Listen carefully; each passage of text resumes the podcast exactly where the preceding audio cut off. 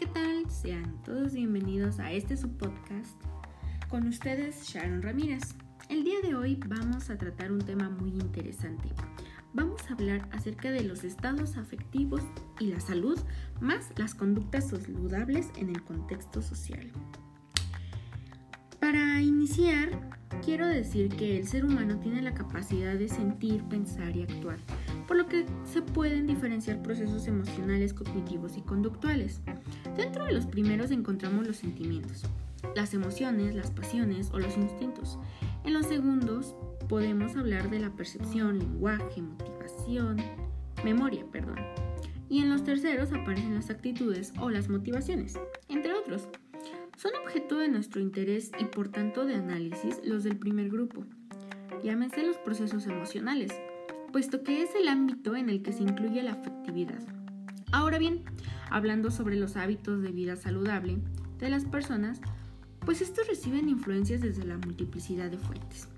En este escenario, desde la familia, la escuela o el trabajo, en fin, en cualquier contexto social, se puede desempeñar un rol fundamental, ya que en ello se puede orientar a las personas en sus experiencias de aprendizaje, toma de conciencia, decisiones y modificación de la conducta.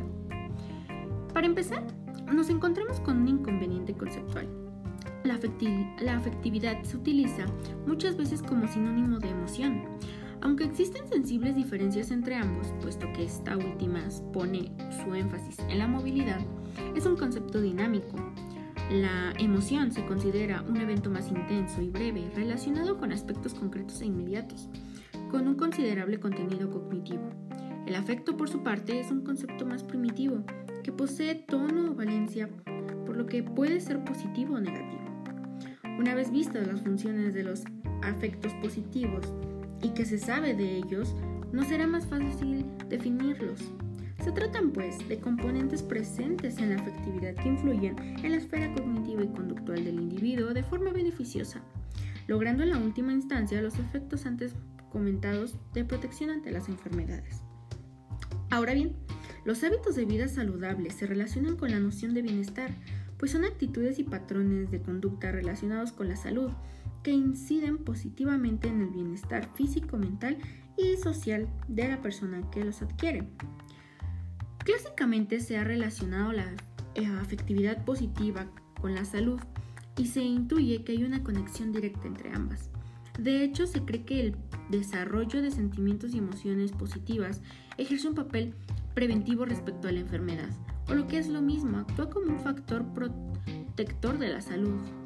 Existen textos que pretenden explorar la relación entre ambos conceptos a través de diversos resultados teóricos de la psicología de, de las emociones. Como resultados principales se destaca la confirmación de la hipótesis que apunta a una íntima relación entre estos dos aspectos. Muchos autores consideran que la actitud o forma de reaccionar ante los estímulos que nos rodean está siendo la clave o el origen de lo que posteriormente llegará a convertirse en trastornos afectivos o enfermedades psicosomáticas, si no son tratados correctamente. Ahora bien, la decisión de las personas de comportarse de un modo saludable y, el mantenimiento de estas conductas está relacionadas con múltiples factores donde se interrelaciona el contexto ambiental con variables personales. Dicho de otra forma, también podemos eh, decir que se han estudiado variables emocionales como ansiedad, depresión, hostilidad, ira, agresividad, y se evidencia que estas constituyen factores predisponentes al estrés, facilitan el rol de enfermo, los cambios en el sistema inmune, además que estimulan conductas no saludables como tabaquismo, alcoholismo, y así se convierten en causa directa de cáncer y otras enfermedades.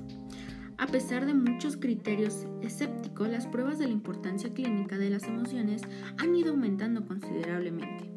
Así es como se descubrió que las personas que experimentan ansiedad crónica, prolongados periodos de tristeza y pesimismo, como también continua hostilidad, pues es un factor principal de riesgo tan dañino como el hábito de fumar, el colesterol elevado o en otras palabras, una importante amenaza para la salud.